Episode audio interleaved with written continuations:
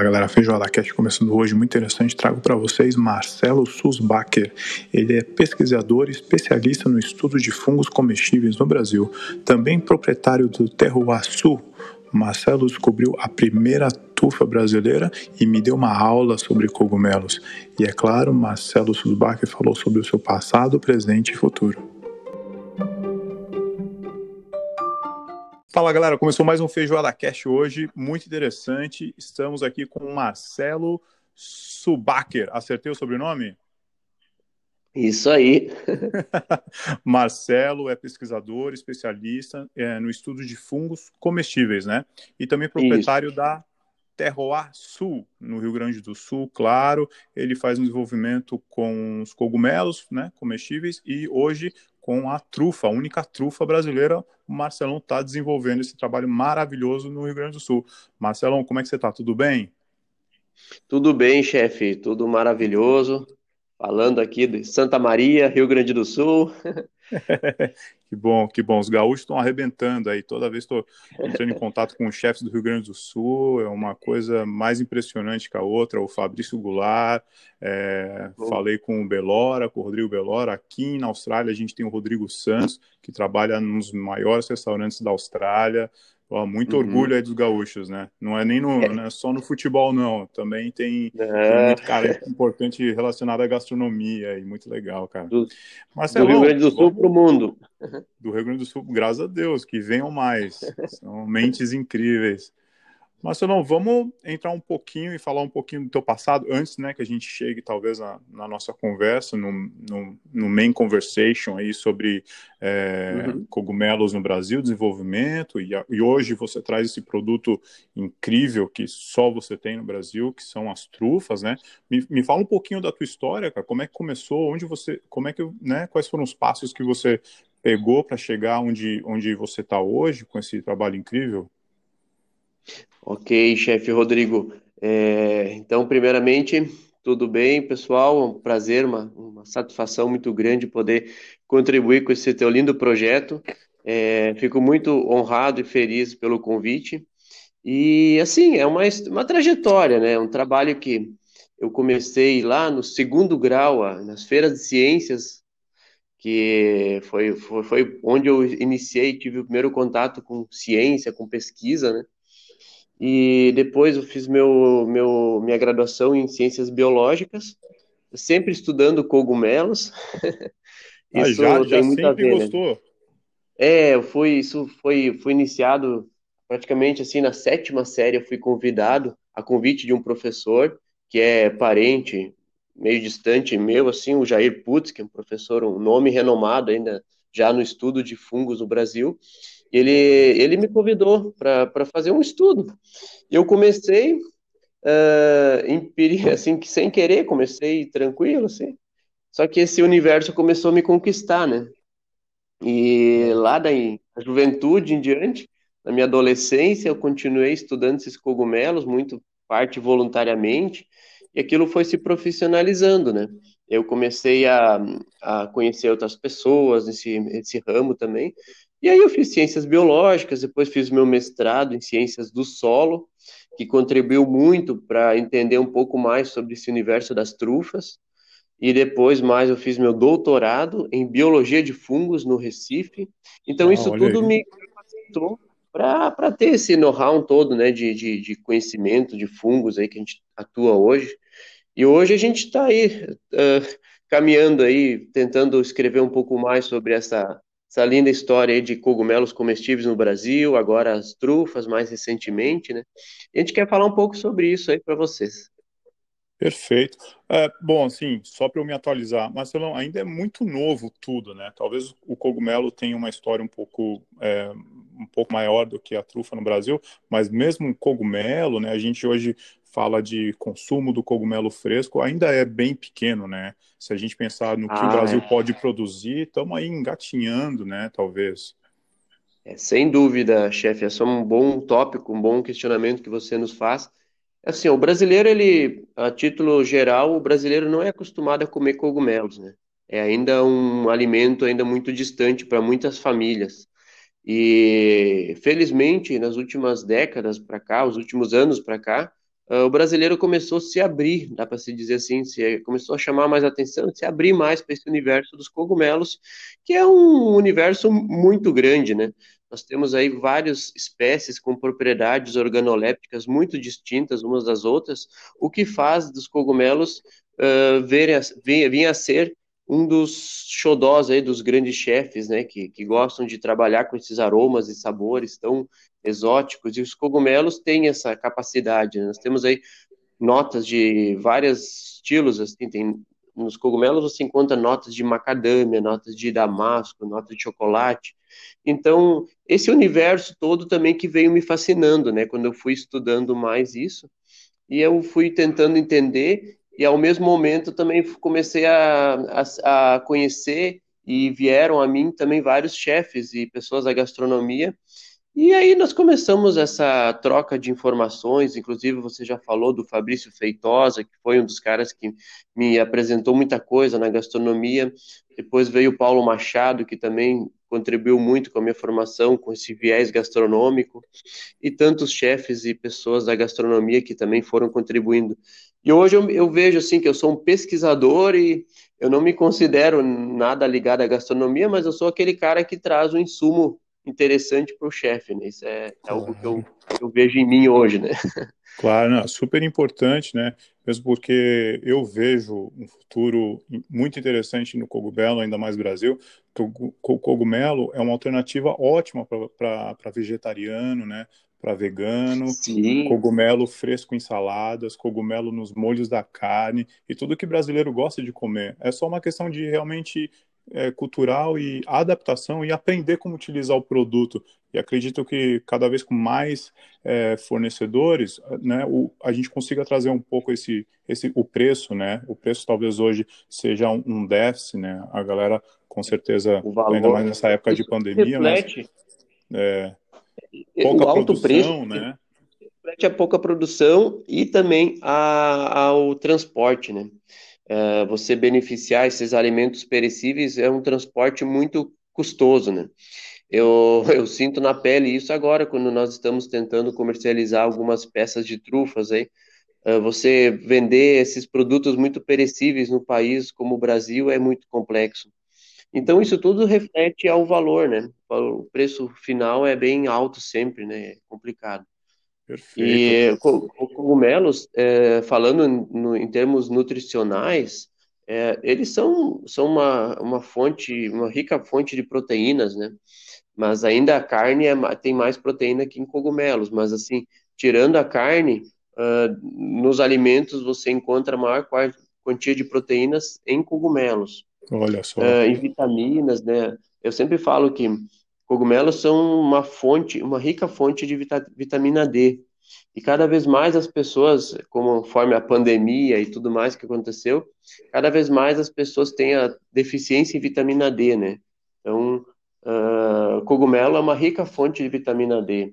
Então, uma, uma dica para as pessoas que consumam mais cogumelos, especialmente cogumelos de floresta, isso que é interessante é algo que para nós ainda é tão exótico, né? Mas cogumelos que crescem em, ao ar livre, né, no ambiente, assim, os porcines e tudo mais, são os cogumelos que recebem mais radiação solar e são mais concentrados em vitamina D. Isso já tem uma explicação científica para isso. Olha só, tomando uma aula além, aqui. Falando, além falando de fibras, além fibras, de fibras, cogumelos, claro. cogumelos são ricos em fibras, né, que é importante uhum. também para o para o fluxo aí dos, uh, dos fluidos e tudo mais, e minerais, cálcio, fósforo, potássio, né, são rica fonte de uh, cálcio, fósforo, potássio. Cogumelos são dos únicos alimentos que têm uh, selênio, que é interessantíssimo também. Então são, são dicas, assim, são informações interessantes, assim, que, que trazem mais atenção a esse universo, né? Claro. Vamos, vou fazer uma pergunta aqui de, de leigo, Marcelão. Como sou, na real, sobre cogumelos, eu entendo ali na hora de cozinhar tal, mas né, essa parte um pouco mais científica, claro que eu tô longe, né? Então, hum. assim, ó, perguntinha básica: o que são cogumelos? Ah, boa pergunta. cogumelo, ele, ele faz parte de um grupo, né, que antigamente fazia parte do reino, do reino vegetal, das plantas, né, inclusive, uh, se você queria aprender sobre cogumelos, você teria isso na disciplina de botânica, que é o estudo das plantas. Só que na década de 60, por aí, uh, o grupo de cogumelos e demais fungos foram acondicionados em um reino à parte, o reino dos fungos. Então, hoje, os cogumelos pertencem a um reino próprio, o reino fungi, e esse reino, ele é muito diverso, né? Nós temos aí uh, milhares, de, várias e várias centenas de espécies, né? E só para ter uma ideia, para o Brasil nós conhecemos em torno de duas mil espécies de cogumelos, e em torno de 200 dessas espécies são comprovadamente comestíveis. Isso que é importante falar, que é um, uma, uma, um dado bem interessante, então, nós temos aí um número bastante alto de espécies comestíveis que ocorrem nas florestas. E quantas dessas espécies nós conhecemos, né? Então, essa é um, esse é um argumento que eu sempre faço, né? E tento instigar mais as pessoas a, a conhecer mais sobre esse universo gastronômico, né? Que é um alimento, né? Que é um alimento que está, às vezes, na, no seu pomar, na esquina da sua casa, na sua praça, às vezes no bosque da, perto da sua casa, no, no sítio e que você poderia estar consumindo e que às vezes é menosprezado, né? Acabamos nem olhando para isso. Um alimento, como eu falei, extremamente rico em, em, nutrientes, né? Então, em fibras, proteínas, e é uma iguaria que está aí. O Brasil é extremamente rico nessas espécies e a gente acaba não, não dando um valor como deveria, né? Incrível, é verdade. Eu acho que isso aí é uma parte que realmente o chefe de cozinha, né? É, esses grandes embaixadores da, da cozinha brasileira, como o Paulo Machado faz, né? Depois a gente vai conversar um pouquinho sobre o Food Safaris, que é um, um tour gastronômico, né? Que você está incluído e engajado nesse trabalho também. Mas eu acho que isso, né? Como o médico cuida das pessoas de uma forma geral, né? Se tem um acidente na rua, o médico, né? É obrigado a levantar a mão e ajudar o cara que está no chão. Eu acredito Sim. que o chefe deveria né, independente da, de passar o cartão ou não, de estar tá ensinando as pessoas a, a comer melhor, comer é, coisas é, de qualidade, de uma certa forma, a ensinar é, modos novos, né? Porque, por exemplo, aqui na Austrália, o cogumelo faz parte de todas as refeições. Né? Café da manhã aqui, em todos os lugares tem cogumelo, né? É, se você vai num, num restaurante, existe sempre um, um, prato vegetariano, sempre tem uma base de cogumelo. É, em, nas saladas, a gente come muito cogumelo fresco, né? A gente faz cogumelo na churrasqueira e tal. Então eu vejo que tem ainda né, um, um bom gap aí que o Brasil, claro, com um, um certo investimento, né, é, e com certeza com as pesquisas que você faz, vai chegar lá, é, é só uma questão de tempo, né? Acredito eu, né? É. Acredito eu. eu. Eu acredito, eu acho que isso está mudando até rapidamente, né? Nós temos aí no Brasil agora esses. Eu associo muito isso a esses eventos que aparecem muito na TV, né? Masterchef e tudo e eles utilizam mais cogumelos e tudo, e as pessoas começam a nos perguntar sobre cogumelos, sobre os diferentes tipos de cogumelo. Isso me alegra muito.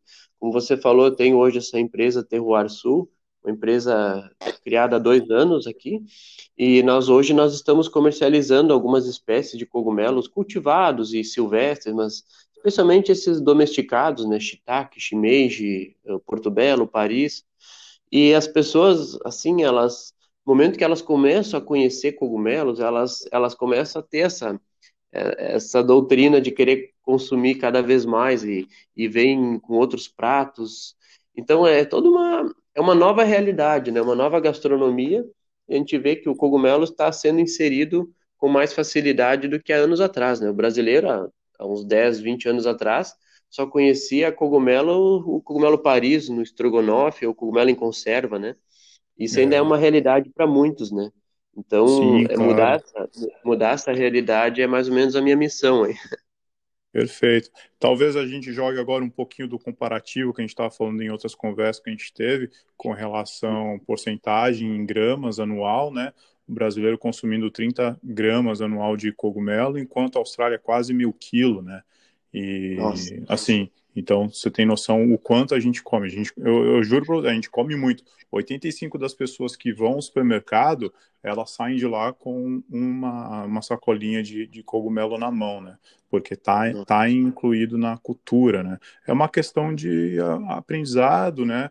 Fazer o reset ali, ver quais são o que é importante para você na hora do, de, de, cozinhar e aprender a mexer com aquele produto, né? O cogumelo é muito versátil, o cogumelo muito absorve, né, os, os, sabores na, na panela, é, então não é alguma coisa que é deixada de lado, né? Ele, o profile de, de sabor é como se fosse uma esponjinha, né? Então é, é muito gostoso. E... Tudo que você vai cozinhar, é, o cogumelo faz parte do prato, não é um, não é um sabor distinto, né? E Ele é muito tudo, prático de fazer Muito também, né? prático, né? sim. Não, maravilhoso. Enche, Dá fazer tudo. E, é. e quais as espécies que você mais observa que as pessoas consomem? É o cogumelo Paris, o champignon, Aqui, esse? É, são os cogumelos os brancos, né, que eles chamam, né? É, uhum. Usamos o, o, aqueles quatro, né? O Shintake, Shimeji, o Oyster, né? Que é o Ostra, e o, o, o champignon, isso, são os quatro grandes brancos, que em qualquer restaurante que você vai, você pede ali um side Praticamente side o mesmo que tem aqui também, né? É o mesmo que nós encontramos aqui no Brasil. Isso, muito parecido com o que tem aí. Porém, nos restaurantes de alta gastronomia, aí eles já começam a usar os cogumelos nativos e uma coisinha um ah, pouquinho mais elaborada. É. Ah, sim. De... Também o que acontece no Brasil, né? Isso, os cogumelos é, de mata nativa, de florestas, ainda ah, no Brasil são praticamente utilizados nesses grandes restaurantes. É uma, uma realidade, infelizmente assim, que a gente quer, a gente quer que isso se popularize mais, né? Mas ainda é, é mais complexo isso, né? Sim, é, café da manhã a gente come muito aquele cogumelo do campo, né? Que é aquele branco uhum. bem grandão, o field mushroom, que né, a gente uhum. geralmente faz uma mistura ali de, de, é, de farinha de trigo e alho, né, salsinha uhum. tal, e manteiga, e serve, como eu te falei, como uma, é, uma situação vegetariana no, no cardápio, mas vende muito, assim, qualquer lugar que você vá, qualquer café de esquina tem uma opção de cogumelo, né? Então, quando o australiano sai para comer, se você é vegetariano, geralmente você pede um cogumelo. É bem uhum. legal, é, é, é, bem bacana, né? E reflete é, nos eu... números, né? né? Nessa realidade, com certeza. É, com certeza. Eu, eu, fico pensando, chefe, estudando até um pouco, muitos anos atrás, até já usei isso em artigos científicos, a gente sabe que a Austrália tem fatores ecológicos e evolutivos que propiciam, né, uh, facilitam o crescimento de fungos, especialmente as trufas, né, fungos que crescem abaixo da superfície do solo. E até dados científicos mostram que na Austrália isso já se comprovou que é uma região que tem mais fungos abaixo da superfície do solo, esses fungos uh, macroscópicos, essas trufas, do que fungos que estão acima da superfície do solo.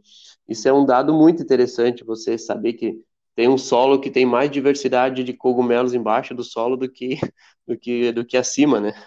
Não sei Olha se você dessa, entendeu. É, sim, dessa, desse dado eu não sabia, mas o que eu pesquisei e conversei com os chefes aqui e com alguns produtores é que em cinco anos a Austrália vai é, passar a Europa inteira na produção de, de trufa, porque temos ah, um baixo é. consumo, né? Querendo ou não, somos 20 milhões de pessoas, né? É, o, o dado, você falou uma coisa muito interessante que entra porque eu quero falar. É, certamente isso vai acontecer, não sei se mas, assim, o que pode levar a isso também é essa realidade natural que o solo tem, né? Esses, esses, essas características do solo, do clima da região, o tipo de paralelo que tem nessa região, né, na, na, na, região da, da, Austrália, isso tudo propicia o melhor desenvolvimento e o cultivo de trufas, sem dúvida. Olha é, que beleza. Quando chega na parte do inverno, né, que aqui é o mesmo que o Brasil, quando chega ali em junho, julho, é, existem festivais em todas as cidades, nos bairros, e qualquer restaurante que você vai tem opção para você comer uma pasta, um, um, um, bife, né, um steak, e aí te oferecem as trufas. Então vem, vem trufa da Tasmânia, né, muita trufa ali na parte de aqui de Victoria, Adelaide, é, mas, é, é, mas é cultural, né? É isso que é, talvez seja o nosso embarque aqui. É, todo mundo conhece, todo mundo tem um óleo de trufa em casa, né? para talvez colocar uhum. ali no purê de batata, até numa batatinha frita é muito gostoso. Mas uhum. é, é isso. É, assim, qualquer restaurante que você trabalha, os restaurantes que eu, eu passei, é, uhum. geralmente, é, a partir de junho, julho ali, é, todos os restaurantes fazem especiais é, pra, para o mês da trufa, né? Então, Nossa. existem desenvolvemos vários pratos tal e claro que né com a produção tão alta chega a ser um preço até que acessível né não é aquelas coisas absurdas de iguaria né e como é que é? Vocês conseguem facilmente ela em natura? In natura. In natura chega para gente em caixas de isopor geralmente. É, alguns uhum. restaurantes que pedem as brancas né? Aí eles mandam da França e aí elas chegam em sacos de uns sacos de pano assim e tal, né?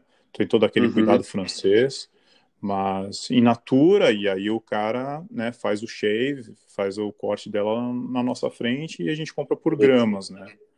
Uhum. É, então no restaurante eles vendem ali 30 gramas, tal, 20 gramas, quantas gramas o senhor quer hoje, mas é uma coisa bem automática, assim. Então a gente já sabe é, entra no restaurante, a gente já sabe como vai funcionar, a gente já sabe qual, quais trufas chegaram na cidade, né? Porque, pô, hoje é. com o Instagram, né, tá todo mundo conectado.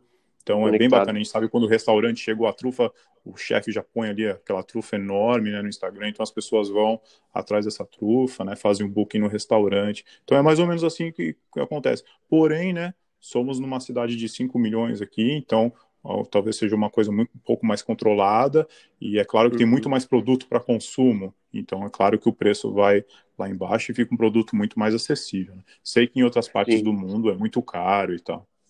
Uhum. Sim, é, sim. É, legal. Vamos falar de trufa então, já estamos na trufa, vamos falar de trufa. Vamos. É, eu tenho várias dúvidas, né? Vou tirar minhas dúvidas hoje com você, porque aí eu posso chegar no trabalho lá e falar que eu sei tudo de trufa. É, a minha pergunta é o seguinte: como vocês sabem que tem trufa ali embaixo da terra? É, assim, as trufas, elas são fungos, chamamos de fungos micorrízicos. São fungos que crescem com determinados grupos de planta. Então, assim, para você saber se você tem interesse em saber, em procurar trufa, primeiramente você tem que saber qual tipo de planta que, que cresce, onde essas plantas crescem, né? Então, é, tem toda um, uma quantia de características assim que você começa a relacionar até de, de característica de solo, de clima, para ver se você consegue chegar a ter essa possibilidade de ter trufa ou não nesse local, né? E, e no caso aqui de, do Rio Grande do Sul, nós encontramos em 2016 as trufas, é, um trabalho que, que eu fiz de pesquisa juntamente com pesquisadores da universidade, é, procuramos em vários e vários pomares uh, de nosso pecan, porque eu sabia que nos Estados Unidos tinha, já se tinha pesquisas em cultivo de trufas nas nogueiras pecãs. Foi aí que eu, que eu comecei a, a focar nesse tipo de pesquisa. E aí um trabalho de dois anos que eu tive aqui na universidade procurando locais que tivessem possibilidade de ter essas trufas. Né? Então a gente foi literalmente cavocando, assim, escavando, escavando fazendo pequenos uh, contatos com as raízes, e na raiz nós começamos a observar os tipos de estrutura que tinha, e todo um trabalho bem técnico, assim, para você chegar a, a, a, essa descoberta. Só que assim, chefe, isso para nós também foi algo bem inesperado, assim, não eu não, não sabia que teria trufa aqui, sabe? Não tinha nenhum indício, ninguém tinha noção disso. E foi quando eu encontrei uma área, eu comecei a ver que teria possibilidades. Eu comecei a vistoriar ela mensalmente. Isso em torno de um ano quase. E aí foi que nós encontramos as primeiras trufas nessa área. E foi uma alegria, né, chefe, quando nós encontramos a primeira trufa, quando eu peguei ela, olhei assim, Uh, até os proprietários estavam falando do preço do, da nossa pecan, né? E eu olhei as trufas assim, uma mão cheia de trufa, pensei assim, poxa, se isso aqui for trufa. e, e levei para o laboratório até, verifiquei e tudo. E constatei que era a mesma estrutura de trufa verdadeira. E então estava estava nas minhas mãos mesmo as verdadeiras trufas, porque assim, chefe, como eu falei na, na Austrália, eh, nós temos aqui no Brasil também. Eu, eu inclusive fiz várias descobertas disso. Nós temos vários fungos com formas de trufas, tá? uh, é um universo, assim, são chamados de falsas trufas até. Então você tem uhum. vários gêneros, vários grupos de fungos que, que são subterrâneos, que tem essa forma globosa, uh, geralmente de tamanhos menores, mas assim com uma variedade de cores e tamanhos bem grande, e que ocorrem em várias regiões do mundo na Austrália, na América do Sul, na América do Norte, Europa. Inclusive, certo. os que, quando você colhe a trufa, você encontra esses outros fungos juntos, essas outras trufinhas. E, e esses funguinhos também, essas trufas, falsas trufas, eu fui encontrando. Eu comecei a ver, poxa, será que não tem a trufa verdadeira? E aí comecei a pesquisar e verifiquei que aqui nós encontramos, então, a verdadeira trufa, né? Então, isso foi um achado. E essa nossa trufa que nós encontramos, ela também é uma espécie, era uma espécie desconhecida para a ciência. Ela nunca tinha sido descrita para a ciência, então foi um desafio até maior. E eu, como um Olha. brasileiro piniquinho, nunca imaginei que o meu nome estaria envolvido aí com uma espécie nova de trufa, né? Algo do hemisfério norte, que para o brasileiro ainda é tão fora, né? Eu... Sim, sim, muito novo, muito novo, né? Muito. E eu fiz parte dessa, dessa pesquisa, assim, de, de, de, de descrever mesmo para a ciência uma espécie nova de trufa. Isso foi muito feliz, fui muito feliz nesse momento. Aí. E a gente, nós constatamos, é, constatamos que é uma espécie de origem americana e ela se adaptou, veio certamente no passado, quando os imigrantes ou ou empresas florestais trouxeram as primeiras mudas de nosso pecan para o Rio Grande do Sul, certamente no sistema de raiz dessas plantas vieram propágulos ou pedacinhos dessa trufa, né? Então, muitas vezes essa estrutura, esse propágulo é microscópico, que nem se viu, mas aí, quando a muda foi, foi plantada, a trufa começou a se espalhar e é um fungo, né? Nos fungos, nós temos aí vários fungos que são doenças, que são pragas, mas temos fungos que são comestíveis, como no caso das trufas, são fungos que são comestíveis e que não são pragas, eles inclusive dá, dão, trazem um benefício para a planta, porque o fungo, a trufa no caso, ela tem estruturas microscópicas que vão para o solo e trazem nutrientes que estão no solo, só que de forma indisponível para a planta. Então, uma trufa, ela além de ser uma iguaria, ela é um, indica, um indício extremamente importante de qualidade do solo, de nutrição para a planta. Então, tem outro viés uh, ambiental muito importante com trufas também. Olha, que bacana. Eu tenho uma perguntinha. A trufa, a, a nossa trufa, a trufa que você encontrou, a sapucai, certo? Uhum, isso. Ela, o, a estrutura dela, ela não é nem preta e ela não é nem branca, né? Ela fica no meio, ela parece uma, uma nozes, né? Então, é, o pessoal pergunta muito isso, né? Ah, e essa trufa, ela é de alba ou é a trufa untinatum? Eu digo, não é nenhuma nem outra. Ela é a tupiniquim mesmo. Boa, é, boa. É, isso Sim, aí. É, é uma trufa americana, né? Que, assim, como eu falei uh, antes, anteriormente, nós temos várias espécies de fungos, de trufas e demais fungos subterrâneos no mundo, né? E as trufas são em torno de umas 20 espécies, e você tem uma diversidade grande de espécies que não tem interesse comercial, tem outras que têm interesse comercial, como a trufa de alba, trufa negra e tudo. E você tem uma infinidade de espécies que as pessoas mal conhecem, né? Então, essa é uma delas, que foi foi descrita em 2018 por nós. Ela foi descoberta em 2016, descrita em 2018. A trufa de alba é uma trufa que há séculos vem sendo estudada, consumida, né? E uh, essa história aqui, a nossa trufa, além de dela ser, ela literalmente foi descoberta. Não, nós estamos começando bem do zero mesmo, né? então certo. é uma espécie de trufa, chefe, que ela é de origem americana e ela, como ela é micorrízica com a nossa pecan, ela tem notas de macadâmia, de castanha no, no sabor. Então ela, ela tem esse, esse aspecto por fora que lembra a trufa de alba até, essa, essa cor mais próxima a ela, e por dentro ela tem essa, essa, esse tom marrom, né? Então mais enegrecido. Perfeito. Então é um tipo de trufa, é, é um tipo de trufa bem típico da nossa pecan, que dá para dizer isso. É uma das pecan nuts que nós temos aí, que, que na, nos Estados Unidos é bem comum, você vê as trufas de nogueira pecan, né, chama de pecan nuts, e, é, desculpa, uh, pecan truffle, É, e, aqui nós temos, e aqui nós temos a Pecan Truffle também, que, que ocorre. Só que a, a nossa tupi, a nossa tupi truffle. É, Eu... aí a, essa aqui, essa aqui começou esse, esse interesse assim gastronômico e para mim também foi uma surpresa assim, quando eu falei para o Paulo Machado num evento desse do Food Safari, que nós logo vamos falar sobre isso.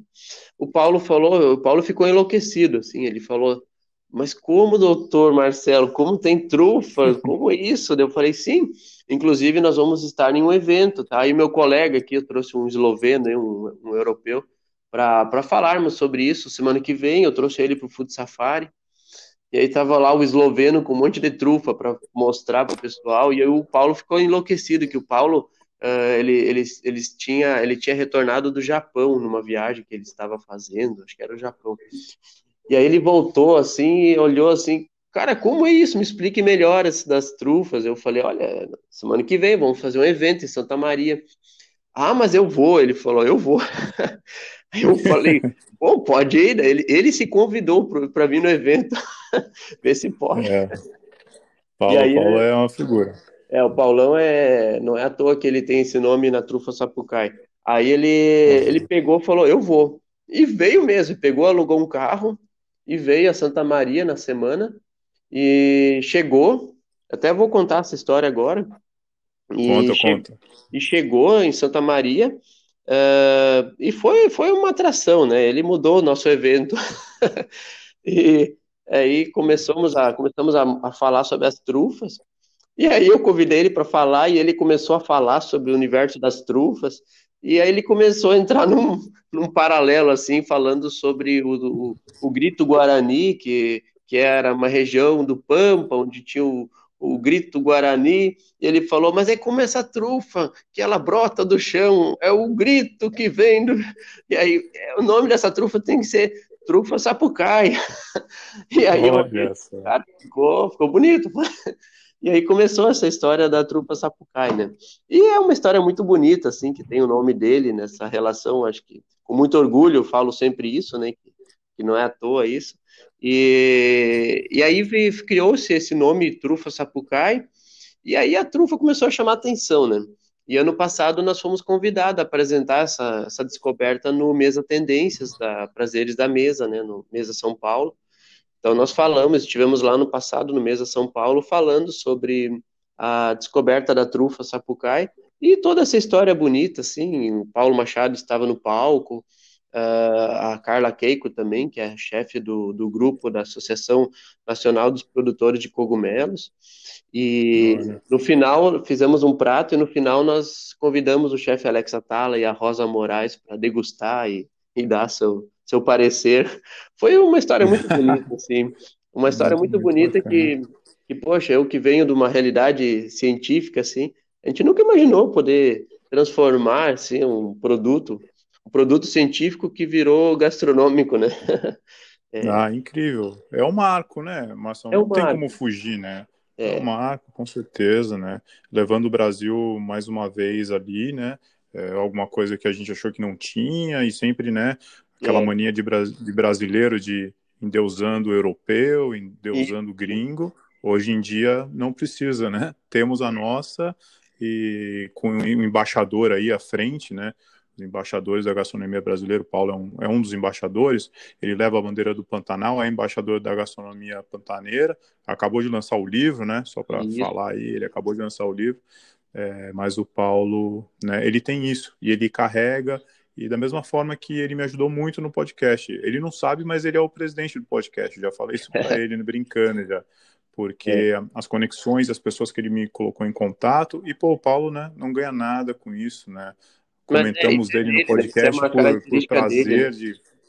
É, um cara, pô, é, sei lá, eu ligo pro cara, o cara me atende qualquer momento, é, preciso, é, tenho é. dúvidas, quero conversar com alguém, ele quer entrar em contato comigo, perguntar alguma coisa da Austrália tal, eu, pô, assim, super acessível, e uhum. todas as pessoas que ele me indicou para conversar no podcast foram ótimas, assim, me trataram super bem. Tudo bem, né? As, que legal. É, umas pessoas com o mesmo perfil, é até engraçado, parece que eu estou falando é verdade. Paulo, assim. Com... Não, mas é, mesmo perfil. uma grande verdade, são pessoas de um perfil muito parecido, né?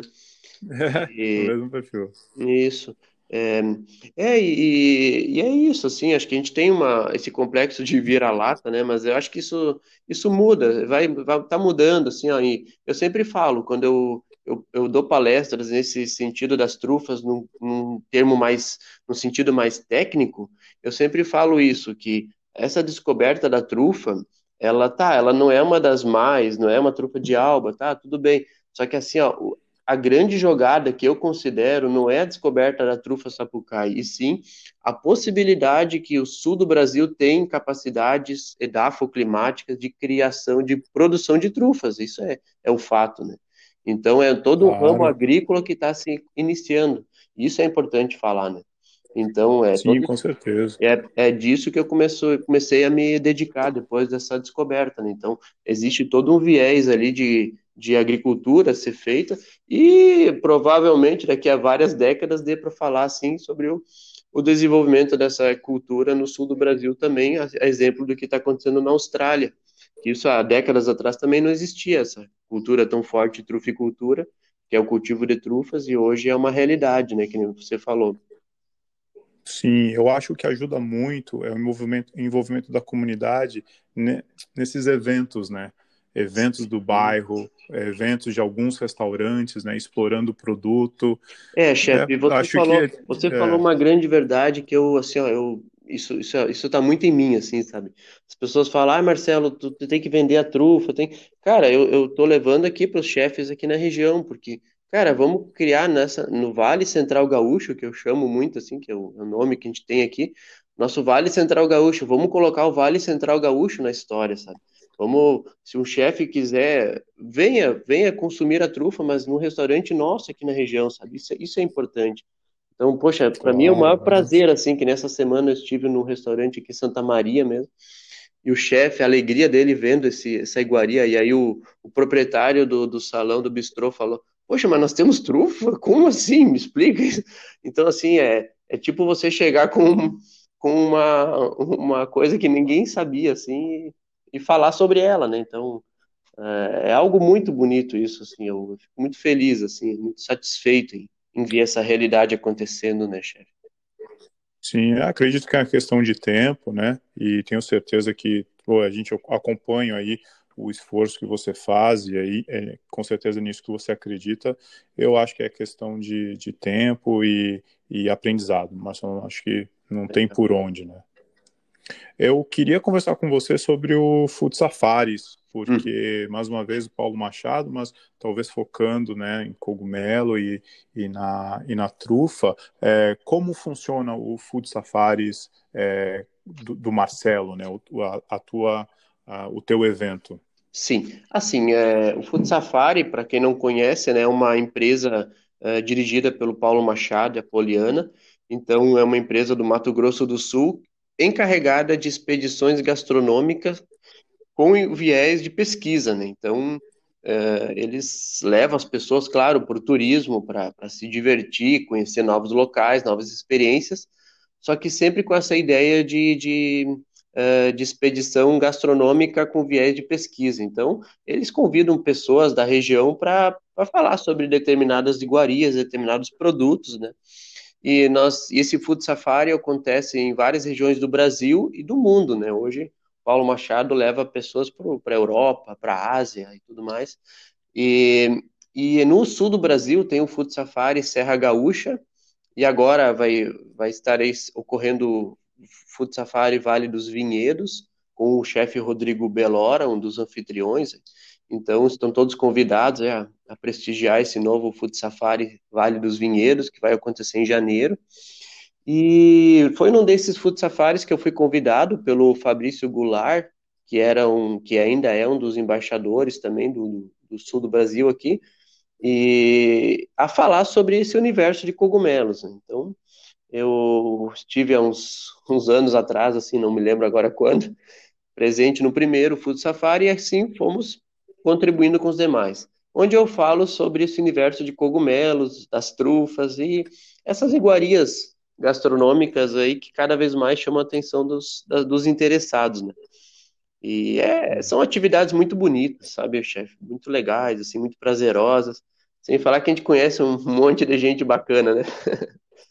É, então, é, voltando, falando um pouquinho do Food Safaris, ele leva as pessoas, leva é, né, uma, é uma excursão geralmente é, pequena, né, é algo um pouco mais exclusivo, por, uhum. isso mesmo porque precisa dar atenção e como tem toda essa história do food, né, da comida, então tem que ser uma coisa um pouco mais específica, né, porque você precisa ter tempo para parar e conversar com todo mundo, né, é. degustar, então ele vai passando nos vilarejos, né, vai fala com o pescador, tem todo esse engajamento isso. de sustentabilidade do local, né? Rural, e local. Isso, local. Não, é uma experiência é incrível, né? É, é, uma, é uma ideia de turismo incrível. Eu até falei com a Carolina, que é, ela cuida dos azeites né, uhum. na Catalunha e também ela faz parte ah, do sim, Safaris. A Carol, uhum. amiga é, do Paulo. Falei com o Fabrício, né? Falei com o Fabrício também, o Goulart e também incrível, né? O, o Fabrício com o Go Bananas, com o projeto dele do Go Bananas. E sustentabilidade, né? né? Uhum.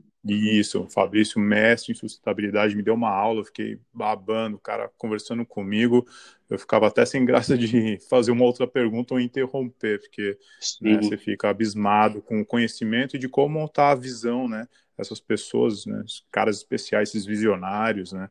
Muito, muito bacana. Eu queria falar um pouquinho da tua empresa, eu queria uhum. falar um pouquinho do, do propósito, né? É, o, o, hoje, como é que está a sua empresa, como é que ela está localizada, quais são os produtos que você está comercializando, Isso. os serviços também, né? É, é uma, é uma empresa que foi criada há dois anos atrás, a Terroir Sul, e com viés, eu, o Terroir, né? Que é o viés, assim, que eu, eu sempre... Eu, isso há muitos anos atrás eu já vinha tentando explorar esse potencial gastronômico, desenvolver produtos com fungos, né, com cogumelos. Porque eu viajei certo. também pela Europa e tudo mais, até na América do Sul aqui, e via empresas parecidas assim e pensava, por que no Brasil a gente não consegue ter isso? Então, poxa, fazer um sal com porcine, fazer um sal com trufa. Então, você começar a ver assim, poxa, aquilo ali, você pegar um sal de porcine, nossa, é o aroma achocolatado que tem, que é marcante, né? Você fazer um omelete com aquilo assim. E aquilo me impressionava assim, como é, como é que eu, por que, como é que eu poderia criar um produto de cogumelo, né? E aquilo foi ficando na minha memória e depois de anos assim conversando com o Fabrício, com o Paulo Machado, com tantos outros chefes aí, a gente começou a ver até produtores, né, que existia um interesse em comum, né? Então, Uh, foi nessa época também que eu fui convidado a tipo capacitar produtores para colher porcine na Serra Catarinense. Então as coisas começaram a se linkar. E aí eu pensei assim, por que não empreender nessa linha, né? Então foi aí que surgiu a Terroir Sul. Hoje nós temos em torno de 25 produtos, muitos deles à base de fungo, cogumelo seco. Então nós trabalhamos com os cogumelos silvestres e os, os selvagens, né, os porcines e os cogumelos convencionais também, porque é uma realidade no Brasil ainda que uh, brasileiro nem conhece até os cogumelos cultivados, né? Então a gente fala, eu sempre trabalho nisso, né? Uh, nessa parte mais de pesquisa, de, de poder mostrar para o pro produtor, para o consumidor o interesse e o universo né, de cogumelos. E aí nós temos várias iguarias que estamos trabalhando, por exemplo, o portine, né, que é o cogumelo aí da, da gastronomia italiana, o cogumelo clássico do risoto italiano, né? Que ocorre também nas serras de Santa Catarina e Rio Grande do Sul, a própria trufa sapucai, né? Então, é, durante o ano nós temos vários fungos que nós temos atenção, assim. Então, vários períodos do ano que você tem determinados fungos de interesse, sabe? Então, esse que é a proposta, a proposta da Terroir Sul, poder mostrar esse universo dos fungos e demais iguarias aí para o pessoal. O Huitlacote também, que é um fungo que cresce na espiga do milho crioulo, né? então é, a gente colhe isso com produtores aqui, porque é um fungo que cresce nos, nas roças aqui, nos roçados, então é um trabalho bem, assim, bem bem interessante, pouco em, em, pouco volume também. Nós não temos esses cogumelos, essas iguarias, elas não ocorrem em grande escala, né? Então, geralmente é feita com agricultura familiar. É um trabalho bem interessante a ser feito de, de desenvolvimento regional. Poxa, você, eu falo para o produtor: imagina você tem o pé de milho ali, o milharal. Você tira dali a farinha ali, a, a, a, o fubá, né? A farinha para o fubá você tira a espiga do milho e você pode tirar o itlacote, que é um fungo extremamente valorizado na gastronomia, né? Só que eh, tecnicamente e popularmente menosprezado em nosso país. Ninguém conhece esse fungo, né? Então é, é algo pior até para se falar em termos de trufa, né? Que trufa são poucas pessoas que conhecem. E esse fungo do milho, muito menos, né? Olha, então, é muita oportunidade, é, com certeza, mercado nacional. É, acredito, mais uma vez, falando que é uma questão de conscientização e, né, uma vez que mexe no bolso, tenho certeza que as pessoas vão abrir os olhos e, e acho que as pessoas só vão perceber a partir do momento que, né, é, você conseguir aí com seus estudos, né, e com o maior meio de comunicação que você conseguir passar essa informação e a reeducação, né, Marcelo? Acho que é por aí que a gente vai conseguir chegar, talvez não não não igual à Austrália, porque é uma questão realmente de cultura e de anos, né, décadas já, é, é, com relação ao cogumelo e trufa, mas tem, tudo tem, leva seu tempo, é, né, eu, tempo ao tempo. Eu acho assim, eu, eu, também sempre fui dessa escola, assim, eu acho que a gente nunca pode se comparar, eu, a gente tenta sempre se comparar, mas assim, eu acho que não, eu não, eu não, não gosto assim de ficar pensando assim, ah, eu vou produzir trufa para um dia passar a Espanha ou passar a França, né? Não, acho que é muito diferente, são eh, regiões geográficas muito muito distintas e a gente tem que fazer a nossa realidade aqui, né? E é uma realidade que, poxa, o Brasil, se você planta, a coisa vai crescer, né? Então, é, é uma realidade muito boa que nós temos aqui em questões climáticas e de solo e tudo mais Basta você saber que planta, que organismo se aclimata melhor, que cresce melhor, e aí você trabalhar em cima disso. Não adianta também trabalhar numa coisa que não se desenvolve aqui, né? Então, momento que você vê que ela que é possível fazer e replicar essa, essa ideia, tem que se dedicar e se fazer pesquisa em cima disso, né? E é o que eu, eu, que eu vejo, assim, que eu invisto muito, né? Então, até nessa parte da, da empresa, assim, poxa, tem vários cogumelos que crescem na, nas florestas, e isso, aos poucos, juntamente com outros técnicos da área aí, de São Paulo e de outras regiões do Brasil, a gente consegue ver que determinadas espécies de cogumelos que são silvestres, tem técnicas que você pode aclimatar ela a cultivar ela também. Então, não, não, não, é, não é porque essa espécie só cresce na floresta que você não consiga aclimatar ela e não consiga produzir ela, sabe? É uma das, das atividades que eu venho fazendo também. É, é todo Perfeito, aumentando a produção e, e acomodando ali a espécie. Né? Aclimatando né? ela, né? Uhum. Eu tento explorar, eu gosto de explorar muito o potencial desses cogumelos. Eu, inclusive, estava falando já com alguns especialistas em drinks e tudo, porque dá para fazer os cogumelos, eles têm sabor para você misturar em gin e tudo mais, sabe? É um possibilidade aí de, de, de, atividades aí que eu, eu coisas que eu já aprendi com o Jorge Ferreira também do, do Rio de Janeiro e, e, outras coisas que a gente começa a observar aqui no sul que tem possibilidade e ninguém provou isso, né? Então é um universo muito bacana aí gastronômico a se abrindo, né? Nem todas as espécies são comestíveis, né? Algumas podem dar certo problema de saúde e tudo mais. Uh, isso certamente é assunto para um outro podcast. Mas tem essa história mesmo, não é? Não tem é. só aquela, não é uma brincadeira, né? O chá de cogumelo, tal, Sim. ou até mesmo intoxicação, né? Existe, né? né? Isso existe, intoxicações. E o, o, chá de cogumelo, o cogumelo alucinógeno, ele tem suas propriedades uh, uh, terapêuticas muito fortes, né? Então, hoje, cogumelo alucinógeno ele é utilizado na, na cura ou na, no tratamento para depressão, para ansiedade. Então, é uma realidade muito positiva, né, desses cogumelos alucinógenos que no Brasil ainda é pouquíssimo explorado. Uh, os cogumelos tóxicos são é importante sim ficar conhecer essas espécies. Eu sempre falo isso. Antes de você conhecer as espécies comestíveis, é importante conhecer as espécies tóxicas, né? Porque existem, são várias espécies que nós temos no Brasil aí, que podem dar algum problema. Então, a dica é sempre uh, consulte o especialista, a pessoa que conheça.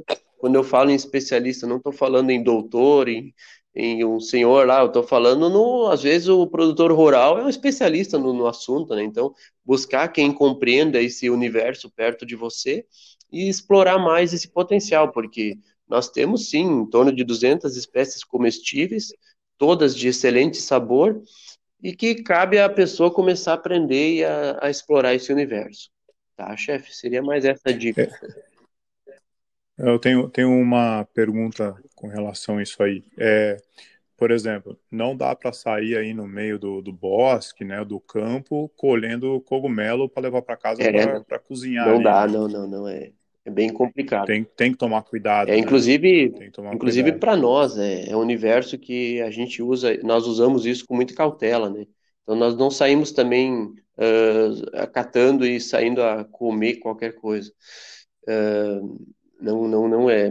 É um trabalho bem técnico que deve, deve ser feito e com muita cautela, porque é um universo que ele pode te proporcionar um, um sabor mar, maravilhoso, mas também pode te levar a problemas de saúde muito sérios, né? Então, é, muito cuidado com isso, né? Então, a dica que eu sempre dou é isso: façam, participem das nossas atividades, nossas palestras, cursos, eventos.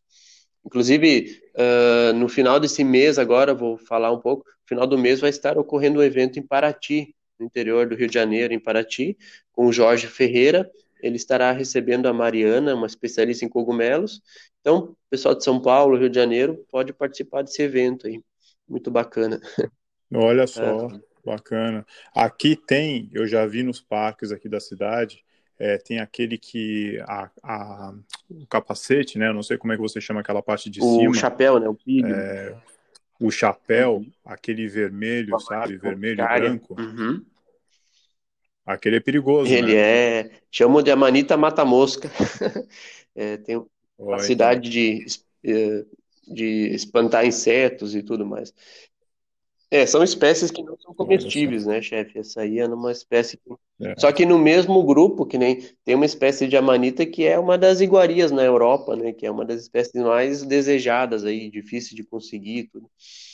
E é, o cogumelo é isso, ele tem grupos que são comestíveis e bem próximos a eles tem espécies que não são comestíveis. Então é complicado. É melhor falar com o especialista. É melhor né? falar. Ou comprar no lugar certo. É, não, não, com certeza. Mas essa realidade vai mudando, né? Momento que eu, eu capacito pessoas, e esses dias, inclusive, o pessoal constatou ali, eles estavam numa. Uh, foram para o sítio e encontraram um tronco cheio de, de cogumelos, né? Então foi, foi muito interessante. Eles falam que eles nunca tinham observado cogumelos e agora eles, eles têm a capacidade de reconhecer determinadas espécies, isso graças aos eventos que a gente faz. Né? Então, após essa pandemia, certamente estaremos retomando aí a, a essas atividades, expedições com, com identificação de cogumelos. É, é, algo, é um turismo bem bacana acho que vai crescer cada vez mais no nosso país. O recado que fica é que nós temos uma, uma diversidade muito grande de iguarias, tanto de plantas, assim como fungos, animais também, aí os pessoal uh, descobrindo aí que determinados insetos têm potencial, né, de sabor e tudo, então é, ainda o universo gastronômico deve ser muito mais explorado em nosso país. Nosso Brasil é uma nova, é uma das novas fronteiras aí do alimento, né, que tem que ser mais explorado. É isso aí. É Ótimo. Então é isso aí, doutor Marcelo. Foi muito Certinho. bom falar com você. É, obrigado. É, como já disse, é, você foi é, todo chefe que eu falo. Fala para mim, você precisa falar com o Marcelo. É a primeira trufa do Brasil. Oh. O cara manja, o cara manja do cogumelo, o cara manja da trufa. Que responsa, hein? É, isso aí, mas fazer o quê? O cara bom né, vira referência. E aí fui atrás oh. de você, mas eu fiquei muito feliz. Nós já falamos, nos, nos falamos algumas vezes, né?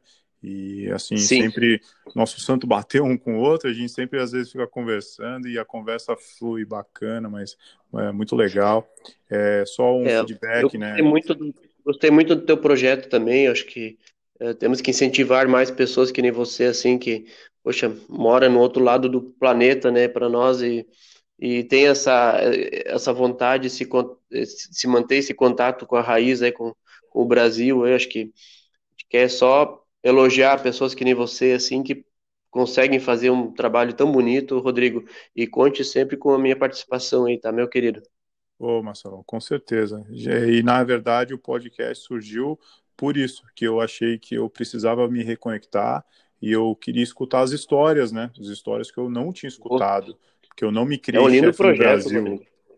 Oi? É um lindo projeto é um lindo Sim, projeto. Obrigado, e... Marcelo, obrigado. É. Foi um projeto que surgiu de necessidade de me reconectar, na verdade. E né, eu me tornei chefe aqui e eu não sabia direito, né? Eu só escuto falar dos grandes chefes, mas eu sabia que tinham chefes que talvez não não estão ali top 10 do mundo, né? Mas tinha pessoas uhum. incríveis fazendo trabalhos incríveis. E é claro que a partir daí surgiu a necessidade de eu falar dos produtores também. Os produtores brasileiros que fazem trabalhos pesquisadores incríveis, né? E, e aí você cheguei... vê uma rede muito interessante, né? De uma rede em paralelo, né? Tem, Sim, tem todo nossa, é incrível, é incrível falar com os produtores. em paralelo. É o produtor, é o, é o chefe, é o guia turístico, é o guia de é, é o técnico, né? Às vezes um trabalho, pessoa que trabalha com expansão rural aí, com...